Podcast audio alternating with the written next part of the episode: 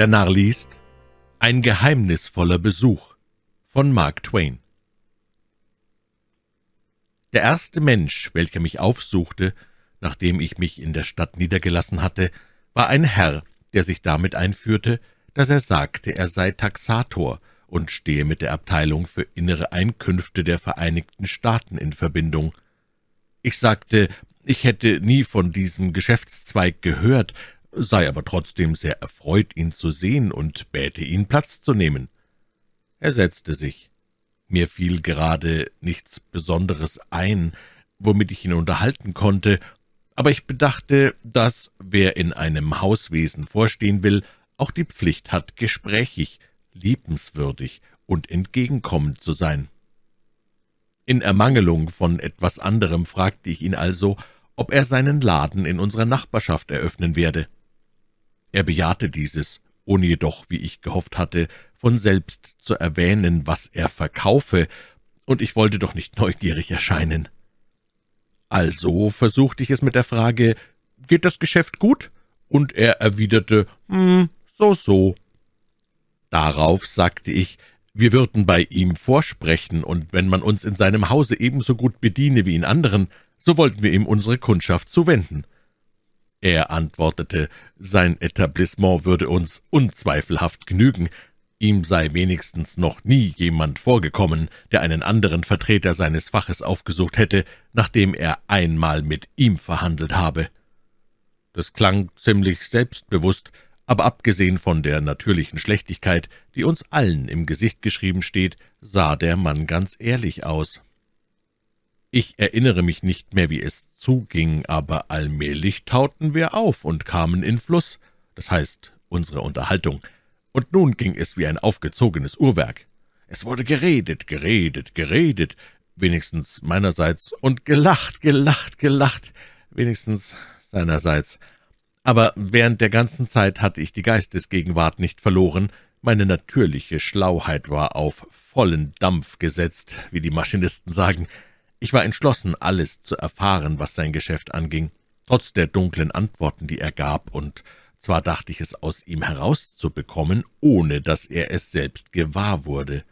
Ich wollte ihn in eine tiefe, tiefe Falle locken, ihm alles über mein eigenes Geschäft erzählen und ihn dadurch so erwärmen und zutraulich machen, bis er nicht umhin konnte, mir ausführliche Mitteilungen über sein Geschäft zu machen, ehe er noch merkte, um was es mir zu tun war.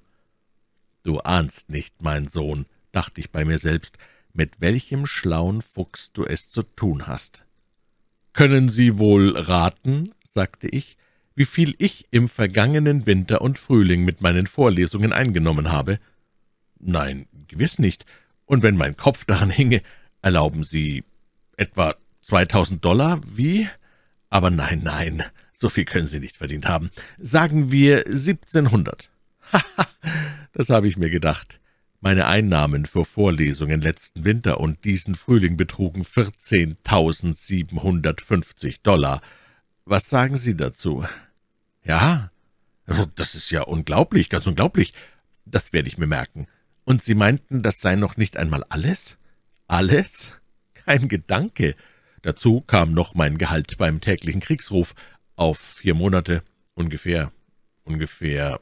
Nun, was würden Sie sagen, wenn ich es auf achttausend Dollar angäbe? Was ich sagen würde, je nun, dass ich wohl auch in solchem Meer des Überflusses schwimmen möchte. Achttausend. Das will ich mir merken. Und das ist alles noch nicht genug, Sie Glückspilz. Wenn ich Sie recht verstehe, haben Sie noch andere Einnahmen gehabt. Haha, natürlich. Wir stehen erst beim Anfang sozusagen. Nun kommt noch mein Buch Unschuld auf Reifen. Preis drei Dollar fünfzig Cent bis fünf Dollar, je nach dem Einband. Sehen Sie mir ins Auge und hören Sie. Während der letzten fünfeinhalb Monate, ganz abgesehen von allem, was vorher verkauft worden ist, nur während der letzten fünfeinhalb Monate haben wir 95.000 Exemplare von dem Buch abgesetzt. 95.000! Denken Sie einmal. Durchschnittlich vier Dollar das Exemplar. Das macht 400.000 Dollar, mein Freund. Und ich bekomme die Hälfte. Alle Wetter! Ich will das aufschreiben. 14, 7, 5, 8, 200, Summa, sagen wir, meiner treu.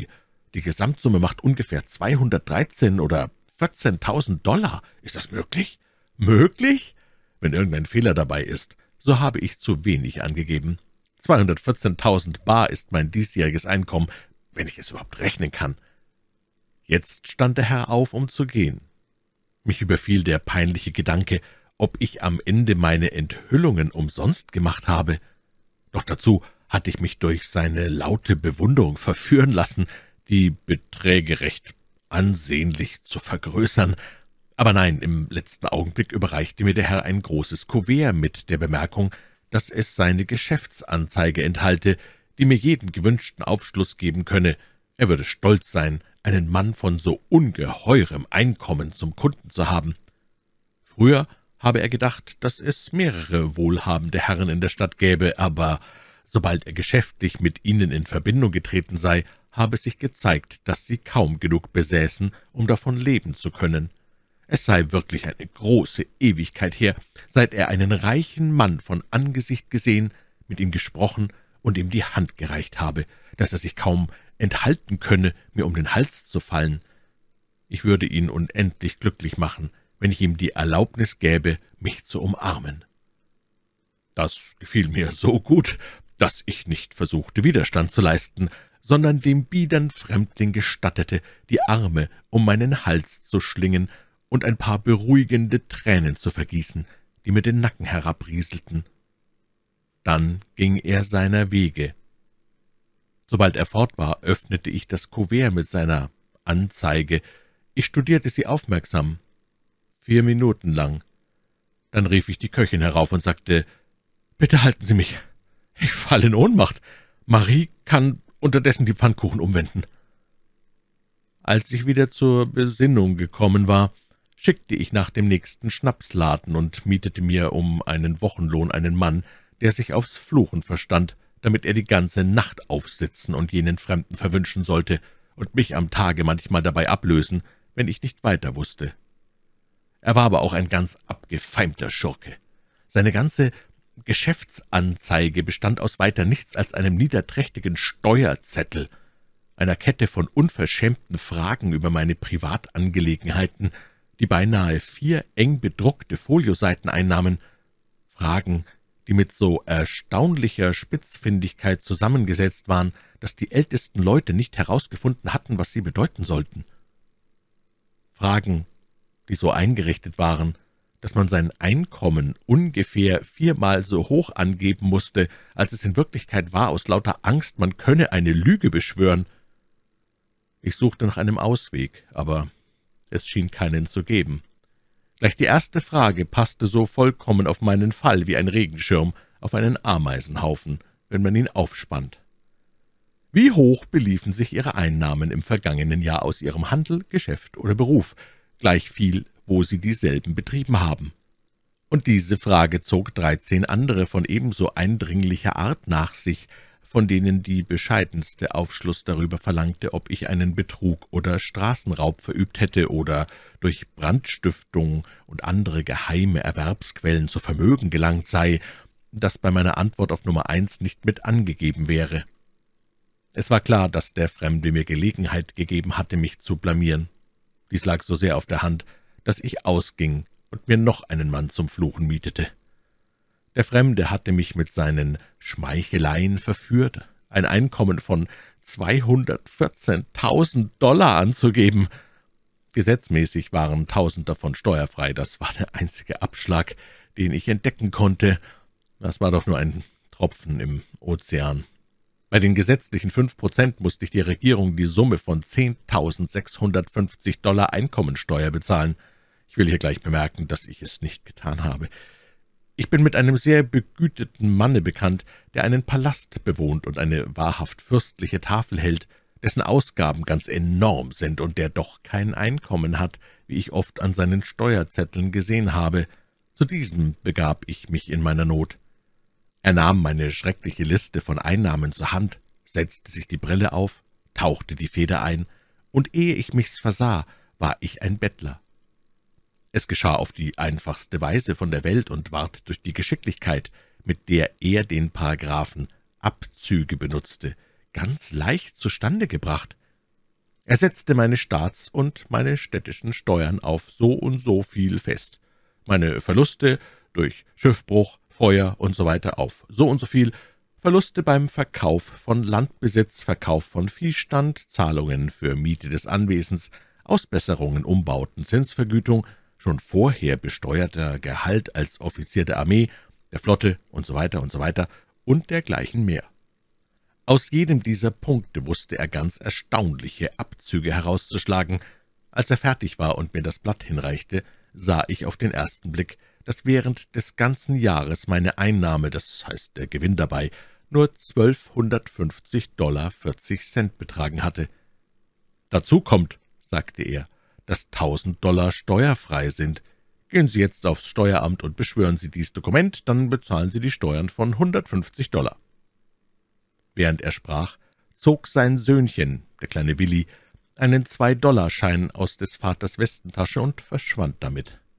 Ich möchte alles wetten, dass der Junge auch sein Einkommen falsch angeben würde, wenn mein fremder Herr ihn morgen besuchte. »Machen Sie die Abzüge immer auf diese Art?« fragte ich. »Auch wenn Sie Ihre eigenen Steuern berechnen?« »Natürlich, das versteht sich von selbst. Wenn unter der Rubrik Abzüge nicht jene elf tröstlichen Klauseln ständen, müsste ich ja alljährlich an den Bettelstab kommen, nur um diese verhasste, schlechte, geldgierige und tyrannische Regierung zu unterstützen. Dieser Herr gehört zu den allerbesten und solidesten Männern der Stadt, zu den Männern von moralischem Gewicht, von kaufmännischer Ehrenhaftigkeit, von zweifelloser, unantastbarer Zuverlässigkeit. Folglich unterwarf ich mich seinem Urteil. Ich begab mich auf das Steueramt, und da stand ich unter den Augen meines fremden Herrn, die mich schwer anklagten, und beschwor eine Lüge nach der anderen, eine Schlechtigkeit nach der anderen bis meine Seele zolldick mit Meineiden überzogen war und ich meine Selbstachtung auf ewige Zeiten verloren hatte. Aber was schadet's? Tun denn nicht Tausende der reichsten und stolzesten, der gerechtesten und gefeiertsten Männer in Amerika alljährlich dasselbe?